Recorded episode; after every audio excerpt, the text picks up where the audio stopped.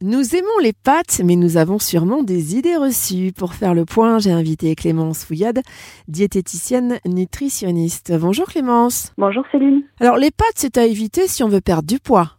non, pas du tout. Ça, c'est une fausse croyance qu'on a. Euh, les pâtes, euh, c'est un produit céréalier, ça fait partie des groupes des féculents en diététique. C'est nécessaire pour le bon fonctionnement du corps. Donc, ce n'est pas nécessaire de supprimer les pâtes pour perdre du poids. Pour bien digérer, euh, il vaut mieux associer pâtes et légumes plutôt que pâtes et viande ou pâtes et fromage. Alors là encore, c'est une fausse idée. Tout va dépendre de la sensibilité digestive de chacun.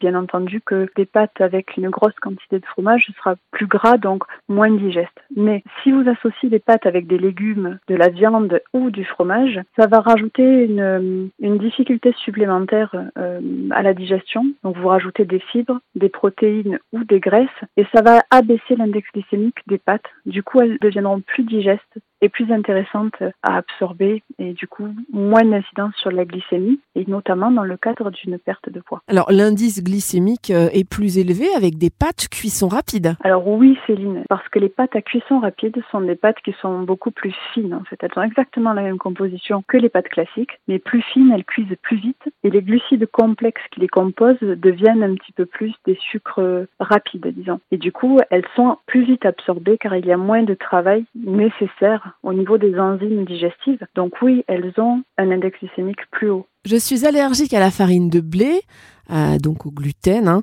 Euh, je mange des pâtes à la farine de riz à la place ou alors des pâtes soba qui sont euh, à base de sarrasin. Bonne idée? Alors oui et non, il y a quelques petites nuances à, ajouter. Les pâtes au sarrasin, il faut faire attention parce qu'elles sont parfois composées dans la liste, dans leur composition, dans la liste des ingrédients, de farine de blé également. Donc ça, c'est quelque chose qui est vraiment à vérifier sur les étiquettes pour les personnes qui sont allergiques. Après, le, sarrasin est une céréale qui est très complète, dont la farine est quand même très intéressante. Elle se rapproche énormément euh, de la farine de blé, donc ce serait à peu près l'équivalent des, des pâtes à la farine de blé. Et elle présente une qualité nutritionnelle qui est plus complète que la farine de riz. Et donc les pâtes à la farine de sarrasin ont un index glycémique qui est beaucoup plus bas que les pâtes à la farine de riz. Donc les nouilles de riz, il faudra absolument les consommer avec quelque chose à côté, comme des légumes, par exemple. Les pâtes du rayon euh, sans gluten, justement, euh, sont moins caloriques et plus digestes, c'est vrai? Alors ça, non, c'est pas forcément vrai, parce que les pâtes sans gluten sont quand même des produits qui sont transformés. Donc c'est une farine qui a été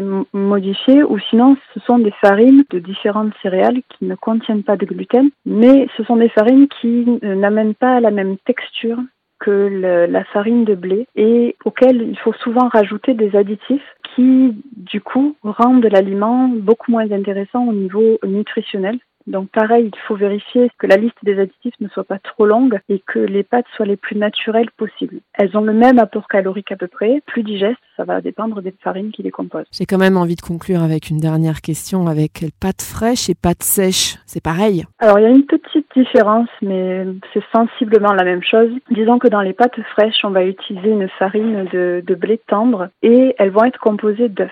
Donc la farine de blé tendre a un index glycémique qui est plus haut, mais l'apport en œuf dans le produit va rajouter des protéines et rendre le mélange un peu plus digeste, un peu plus lent à digérer. Et par contre, les pâtes sèches, du coup, ne contiennent pas d'œuf du tout. Elles sont différentes, mais elles sont bonnes. Toutes les deux sont bonnes. la qualité est toujours à vérifier quand on achète ce type de produit. Clémence Fouillade, merci beaucoup. Merci Céline. Je rappelle que vous êtes euh, nutritionniste diététicienne et que vous exercez à Montferrier-sur-Lez et à 7, ça se trouve près de Montpellier.